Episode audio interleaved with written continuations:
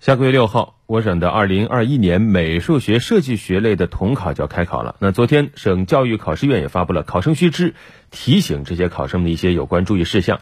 详细情况，我们来连线湖北台记者何玲玲。你好，玲玲，给我们介绍一下你所了解到的一些情况，有什么需要特别提醒一下考生的吗？好的，在常态化疫情防控的背景下，省教育考试院提醒考生，从考前的十四天开始，每天进行日常体温测量和身体健康状况的监测，并且填写好考生安全考试承诺书，在第一场考试的时候交给监考员。同时，从即日起实名认证并申领湖北健康码，考试的当天进入考点时候需要扫码以备查验。考试当天呢，考生需要携带准考证、身份证，提前到达考点，留出充足的时间完成疫情防控，包括手部消毒、体温检测、查验健康码绿码和身份识别等等系列检查。在体温检测的时候，考生如果出现体温高于三十七点三摄氏度，健康码为非绿码时，必须到临时的留观区进行医学观察。根据医疗人员的专业评估后，按照考点的要求进入到下一步。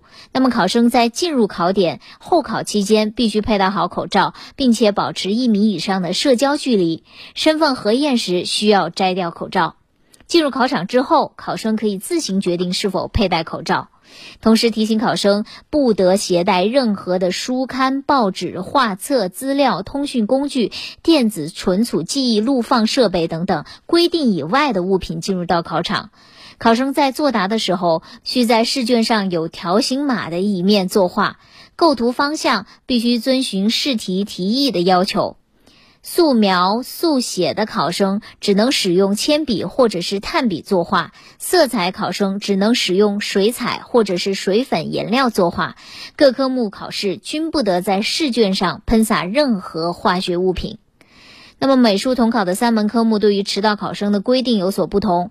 素描、色彩科目开考三十分钟之后不得进入考点，而速写科目开考之后就不得进入了。所以，请考生们把握好时间，珍惜考试机会。我了解情况就是这样，主持人。